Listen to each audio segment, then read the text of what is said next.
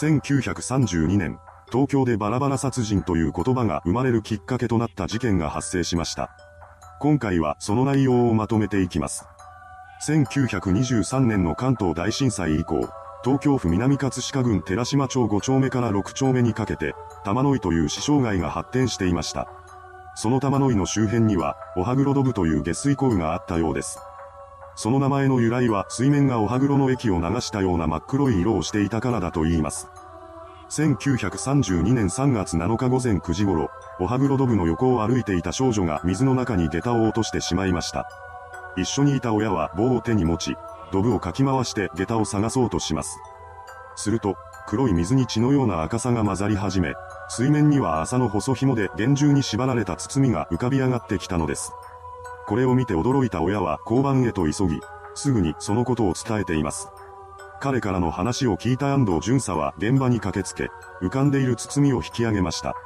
そして中身を確認したところ、人間の胴体のみが姿を現したのです。その光景に絶句している安藤巡査のもとに、話を聞きつけた千葉巡査が合流してきました。二人はドブの中に他の部分が残されているのではないかと考え、周辺の捜索を行います。すると狙い通り、少し離れたところからさらに二つの包みが見つかりました。二人はそれらもドブから引き上げ、包みを開きます。そうすると、やはり中からはバラバラになった体が見つかったのです。それらの形状から、遺体が推定30歳ぐらいの男性であるということが判明します。これを受け、警視庁は寺島警察署に捜査本部を設置しました。その上で翌日には東京帝大で司法解剖が行われています。それにより、男の年齢が30歳前後で、死後1週間ほどが経過しており、死因は鈍器状のもので殴られたことだと明らかになりました。また、骨格や筋肉の発達具合から肉体労働者の可能性が高いともされたようです。その他の特徴としては、鼻や口などに布団の古綿が詰められていたことや女の毛髪が6本付着していたことなどが挙げられています。また、泥水の染み込み具合から、犯人が包みをおはぐろドブに捨てたのは発見された日の前日だと推測されました。さらなる情報が欲しい捜査員たちは地元町内会や青年団の協力を得てドブをさらい続けます。しかし、それで新たな手がかりが見つかることはありませんでした。仕方なく、捜査員らは現在分かっている情報から捜査を進めることとし、現場付近一帯で家出人や行方不明者はいないかと地道な聞き込み調査を行っています。一軒一軒回っていった彼らでしたが、結局大した収穫を得ることはできませんでした。そしてついには捜査が行き詰まってしまい、打つ手がなくなった捜査本部は苦肉の策として懸賞金を出すことを決めています。これによって報道はさらに加熱していきました。当初、本事件は、寺島八つ切り死体事件や、向島の惨殺死体事件などと呼ばれていたのですが、捜査が長引くにつれて、玉の井のバラバラ殺人事件に統一されていったようです。類似した事件は過去にも起こっていましたが、バラバラ殺人という言葉が使われたのはこれが初めてでした。ただ、この事件によってその表現が浸透したことから、本件以降はよく使われる表現になっています。そのようにして事件名も統一され、報道は連日続いていたわけですが、懸賞金が出されてからもなかなか捜査は進展を見せません。すると報道陣は江戸川乱歩などの人気探偵小説家の元を訪れ、事件の推理を求めるようになっていきました。この記事がかなりの注目を集めたようです。しかし、江戸川乱歩が語った内容は事件の猟奇性にばかり焦点を当てたもので、犯人像などには大して触れていませんでした。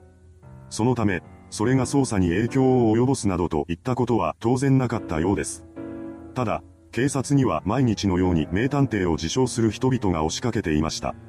今の時代では考えられないことですが、当時の一般人には警察署に乗り込んで自らの推理を語ったりめちゃくちゃな捜査方法を要求する人々がいたのです。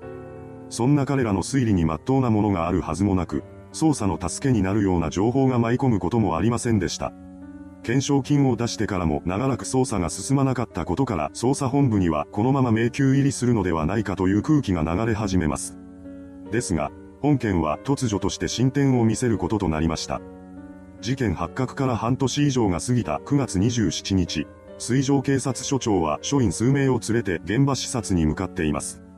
そしてその署員の中には医師が道尾巡査という人物の姿もありました。現場視察の最中、医師が巡査はあることを思い出します。それは3年前の8月に一人の男に対して職務質問をしていたことでした。その時の男の特徴が発見された遺体の特徴とかなりの割合で一致していたのです。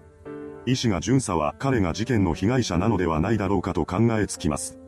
男は当時27歳の千葉良太郎という小敷で、菊子という当時8歳の子供を連れていました。彼は職務質問で自身の状況を聞かれた際、次のように話したそうです。私は妻に死なれた上に失業し、とうとう小敷にまで成り下がってしまいました。この言葉を聞いて千葉に同情した医師が巡査はまだ幼い菊子を自分の家に住まわせ、千葉には運送屋の仕事を紹介してやったそうです。それなのにもかかわらず、千葉はせっかく紹介してもらった仕事をたった数日で辞めてしまいました。その後しばらくは彼も医師が巡査の家に住み着いていたようですが、突然横浜に行くと言い出したかと思うと、菊子を連れて出て行ってしまったそうです。しかし、10日ほど経ったところで、彼らはまたもや医師が巡査の家へと戻ってきてしまいます。そんな姿を見て、このまま面倒を見続けていては千葉のためにならないと考えた医師が巡査は故郷の秋田に帰れと彼に促しました。これを受けた千葉は故郷へ戻れば財産もあると話し出します。それならばと、医師が巡査は二人が秋田に行けるだけの金を渡し、彼らを列車に乗せたようです。それ以降、医師が巡査が二人に再会することはありませんでしたが、もしかしたら事件の被害者が千葉なのかもしれないと考えた彼はすぐさま捜査本部にそのことを伝えています。そうして千葉の捜索活動が始まりました。すると間もなくして千葉と菊子は本郷の長谷川一太郎という人物のもとに寄宿しているということが判明したのです。この情報を元にして10月16日に警察は長谷川宅を訪れます。ですがそこに千葉の姿はありませんでした。そこで捜査員は長谷川に千葉の行方を聞こうとします。この問いかけに対して長谷川はこう返答しました。確かに千葉のことは1年ほど前から引き取っていましたが、今年の2月頃からは家を飛び出したきりです。これにより、捜査はまたもや振り出しに戻ってしまったものかと思われました。ただ、彼の話が本当なら、近所で千葉の行方に関する情報が手に入るかもしれません。そう考えた捜査員らは付近での聞き込み調査を行いました。しかし求めている情報はなかなか手に入りません。その一方で、近隣住民の多くが共通して語った話がありました。それは長谷川と千葉が頻繁に揉めていたという話だったのです。これを受けた警察は千葉が事件の被害者であり、長谷川が犯人なのではないかとの疑いを強めていきます。そして10月20日に捜査員は長谷川を容疑者として水上署に連行しました。その上で追及を強めたところ、彼はしばらくして千葉殺しを認める供述をし始めたのです。これにより、事件はついに解決することとなりました。そして長谷川の供述により、当時の状況が明らかになっていきます。長谷川には当時30歳の妹富と当時23歳の弟長太郎がいました。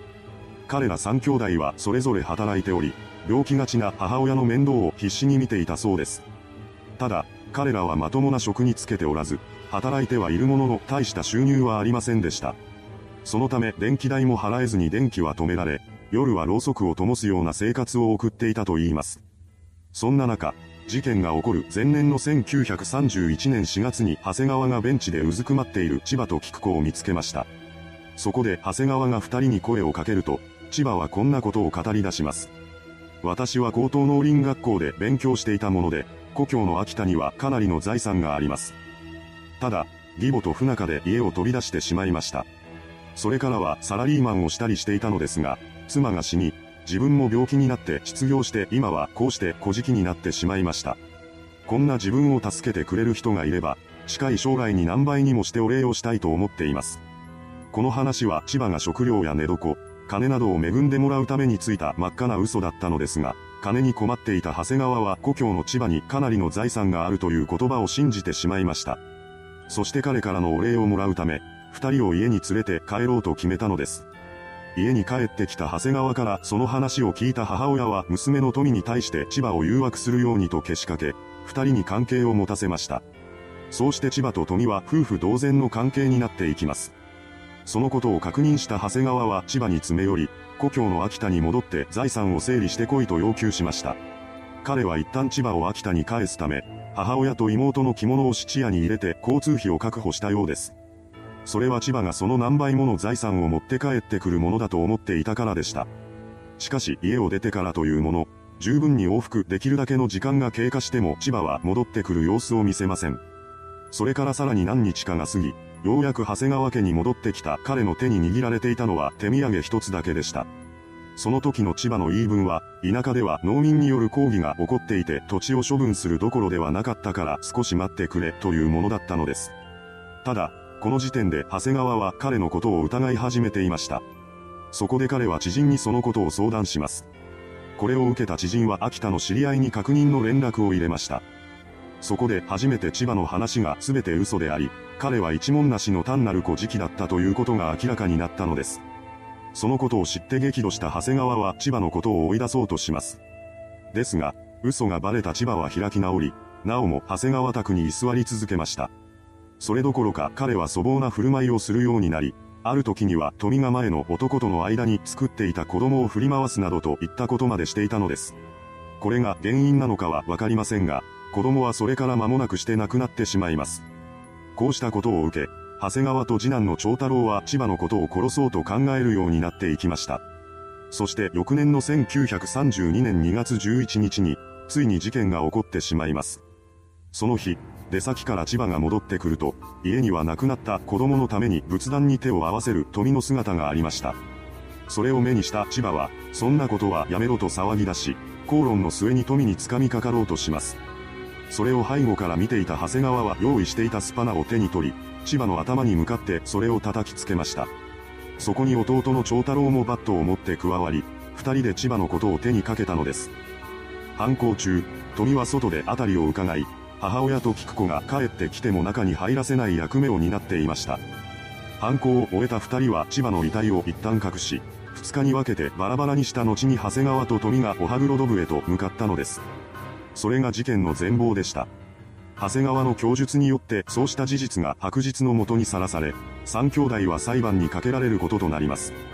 そして事件発覚から2年5ヶ月後の1934年8月6日、東京地裁は長谷川に懲役15年、弟の長太郎に懲役8年、妹の富に懲役6ヶ月執行猶予3年という判決を言い渡しました。これに対して富以外の兄弟は控訴しましたが、翌年12月17日に同じ判決を受けて刑が確定しています。いかがでしたでしょうか